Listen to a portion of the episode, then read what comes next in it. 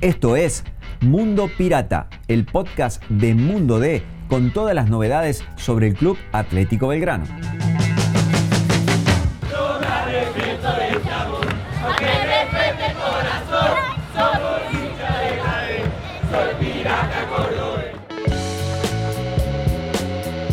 Hola, esto es Mundo Pirata, el podcast de Belgrano. Agradecemos a la gente de Ring que nos acompaña en este nuevo envío, en esta nueva edición. Estamos haciéndolo este jueves 10 de agosto junto a Pablo Campo. Pablo, ¿cómo andás? Hola gente, ¿cómo les va? ¿Cómo andás? Bien, bien, mira, eh, te vi recién con el teléfono hablando, ya te quiero preguntar por qué, pero déjame que te cuente mi experiencia primero. Ayer miércoles Siempre que Pablo tiene el teléfono pasan cosas importantes y lo pueden ver actualizado en, la web de La Voz del Interior en el Mundo de siempre con lo último de Belgrano. Pero te decía, ayer miércoles me di una vuelta por, por la Arturo Orgaz, por el estadio de Belgrano, el gigante, vi un mural nuevo con los campeones de 2022.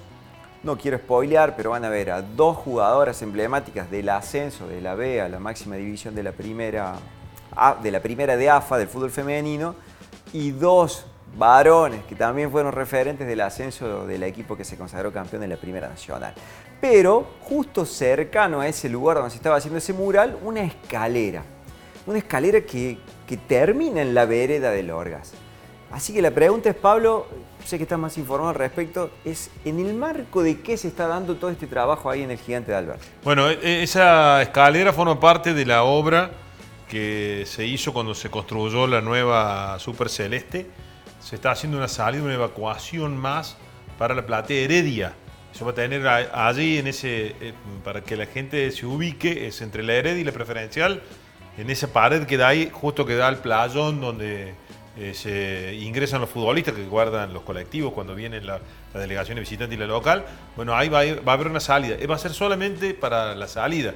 Así la gente tiene la posibilidad de salir por ese costado eh, un poco más rápido. Bueno, la idea es este, agilizar un poco la evacuación de la gente cuando este, el estadio está lleno, que esto ha sucedido en los últimos dos años prácticamente todos los partidos. ¿no? Sí, hay mucho para hacer en Alberdi, ¿no? Hay espacio para obras, para mejoras y están proyectadas.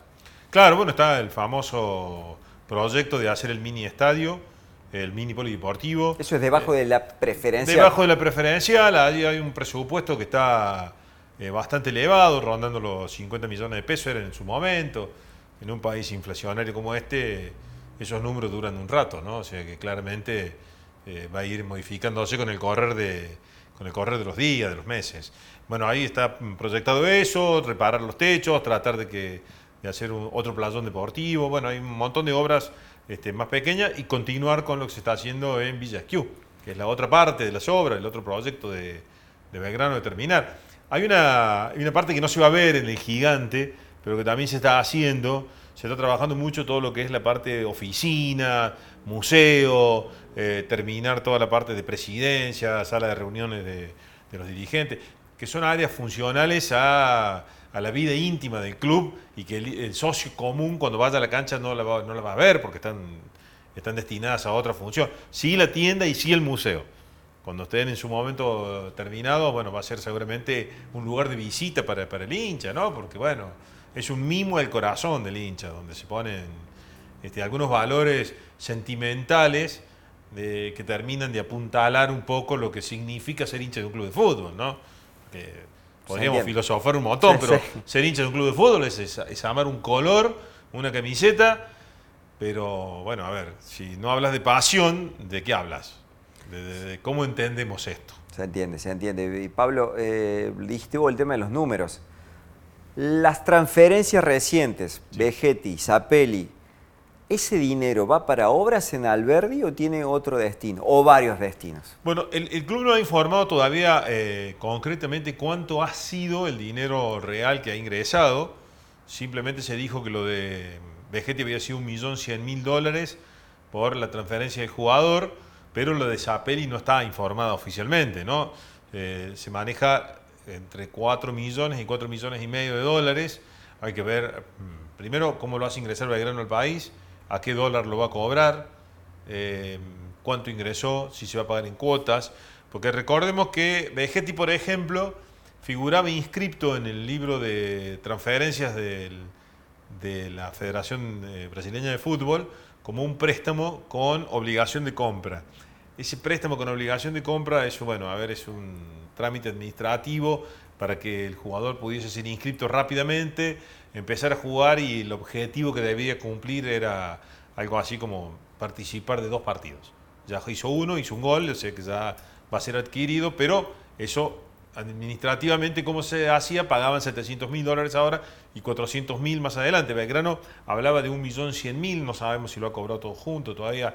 Bueno, seguramente en breve habrá un informe de tesorería y nos dirán este, a nosotros la prensa para que le podamos transmitir al socio esto de los números, de cuánto es. Si va a ser destinado a obras, no creo todo, seguramente va a ser destinado gran parte a esta recomposición del plantel.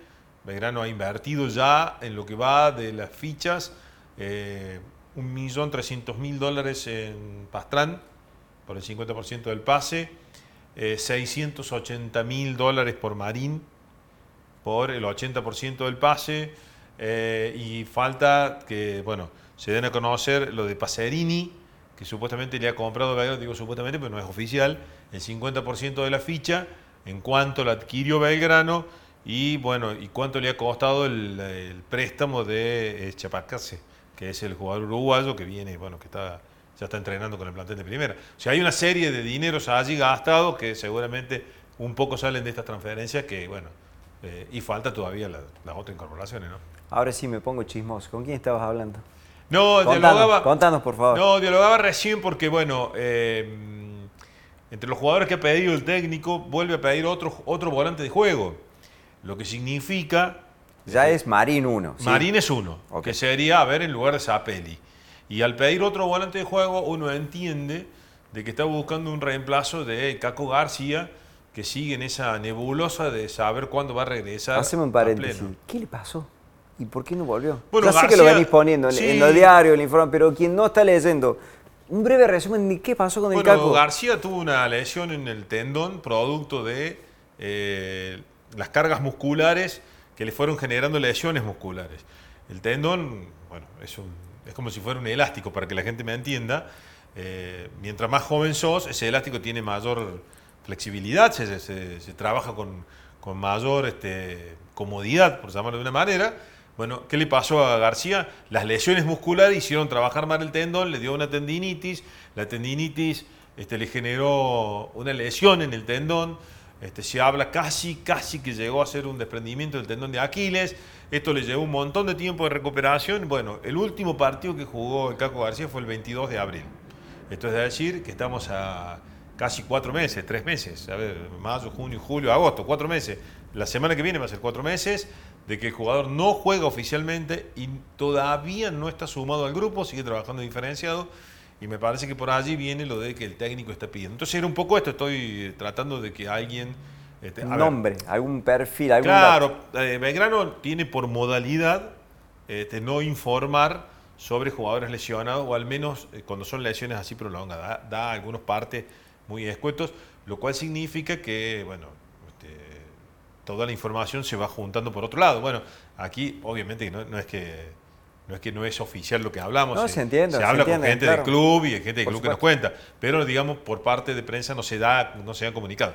Esto, por eso, nosotros no tenemos bien la certeza cuándo va a regresar García. Todo indica que en la Copa de la Liga va a jugar. Ahora, ¿cuándo?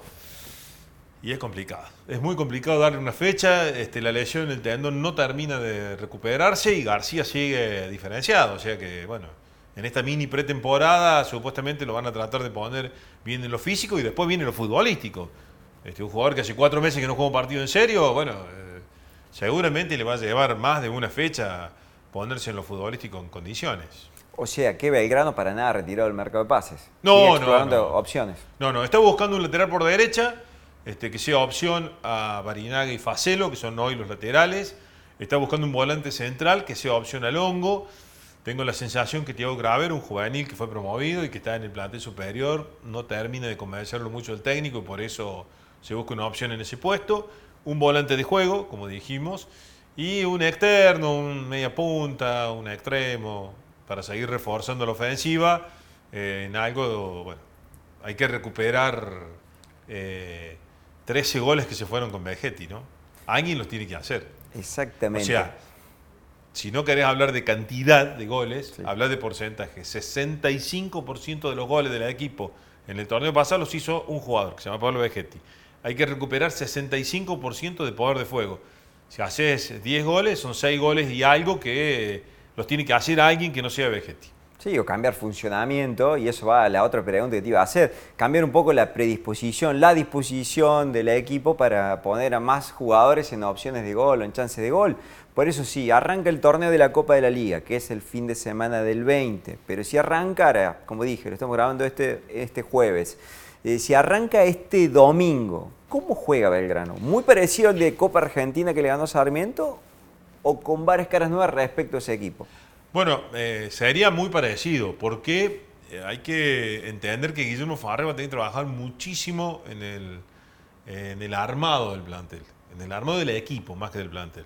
¿Por qué? Porque los jugadores nuevos tienen que insertarse a su concepto y su idea de juego. Uno qué imagina, bueno, Marín jugará de, de Zapelli, por llamarlo de una manera, será el volante de juego. Ahora Pastrán si juega de extremo, ya este Belgrano no usó extremos en todo el campeonato porque no tenía no tenía, entonces no jugaba con extremo. Este, y bueno, y, hay que ver si este, Pablo Chavarria tiene chance de jugar de arranque o no. Yo hoy no lo veo con esa posibilidad. Entonces, ¿qué me imagino? La defensa, la que nosotros venimos manejando, o sea, el arquero Lozada, la defensa hoy sería Facelo, Rébola, Meriano que está de vuelta, Ibacache, Longo el volante central, Ulises Sánchez.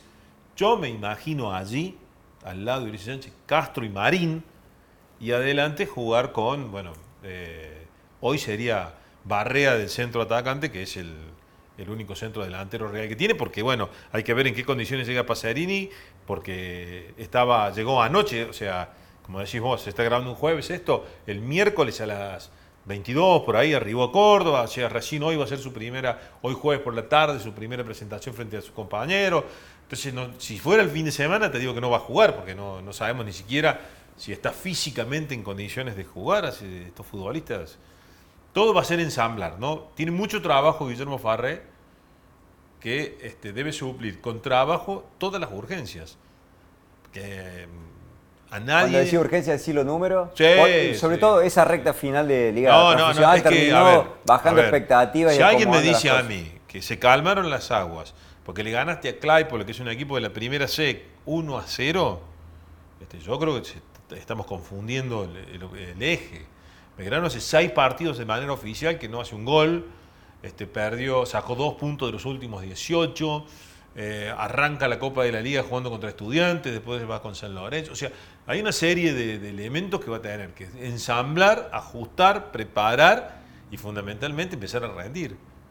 Porque la urgencia es esa hoy no tenés problema ni de promedio, ni de tabla general, pero ya pasaste de aquel lote de 10 a estar en el puesto 13. Entonces ya estás empezando a estar más cerca de la mitad de la tabla, eh, que sería un escalón menos, ya estarías en la mitad. Entonces hay que. Va a tener Farre un trabajo importante allí que hacer y, fundamentalmente de ensamblar. El ensamblaje de los futbolistas no es sencillo, no es traer un jugador, poner, no es Messi el que llega, que le pones la 10, lo tira a la cancha y juega te quiero preguntar un nombre para cerrar el podcast. Alguien de que uno supone le pone la remera y juega. Te lo pregunté el otro día, viernes, estábamos en medio del partido de, Messi hablando con Pablo en el cierre. Y quiero cerrar el podcast con esta pregunta, así me puedes comentar más o menos lo mismo. Matías Suárez, ¿cuán posible es que alguna vez vuelva al Belgrano? Bueno, a ver, eh, Matías Suárez es un jugador de élite, eso está, está claro. Lo que sucede es que físicamente no está pleno, eh, tiene contrato con River hasta diciembre. Eh, nada indica de que River se vaya a desprender de él hoy, lo cual significa que hasta el jueves 17 de agosto hay tiempo de incorporarlo. O sea, si el jugador no se desprende de él mañana, de River mañana o pasado, ya prácticamente sería imposible. Y, lo último, yo no sé si Matías Suárez eh, está deseoso de volver si no está pleno en lo físico. A ver, Matías Suárez es un, es un, chico formado en Belgrano, es hincha de Belgrano, este, y bueno, pero no sé si él está deseoso de volver con la posibilidad de no hacerlo a pleno, porque no sería. A ver, Matías Suárez cuando se fue a River era uno más en un plantel exquisito, lleno de jugadores este, de élite. venir a Belgrano sería el futbolista símbolo de Belgrano. Y bueno, no, no, no sé si Sí, tenés la exigencia sería bastante grande. Sí, la tolerancia quizás sea poca para con ella. Habría que ver la situación física, por eso está. Bueno. Recordemos que este campeonato terminó, el de, la, el de la Copa de la Liga terminó Belgrano jugando frente a Central y la atmósfera era de mucha preocupación en la gente. El 0-0 calmó un poco, el 1-0 con Claypole en Copa Argentina permitió calmar otro poco, pero la paciencia del, del- del hincha, cuando ve números irreales, con seis fechas sin hacer un gol, con dos puntos de 18, eh, con un técnico que tambaleó, caminó por la cornisa y no se cayó, pero estuvo al borde. El partido de estudiantes lo dejó prácticamente afuera de, su puesto. Logró resistir y el empate con Central le dio un poquito de aire. Pero ese aire es muy, muy escaso si se toma en cuenta lo que viene. O sea, ¿qué quiero decir? Si el equipo no mejora en funcionamiento, es muy difícil que pueda mejorar en eh, rescate de puntos. Y esto va relacionado una cosa con la otra. Si no mejora en un lado, le va a costar en el otro. Y si no logra ensamblar eso, este, bueno, se pone en peligro todo el proyecto. Fue el análisis de Pablo Ocampo. Soy Seba Rollero. La seguimos la semana que viene. Chao, gente.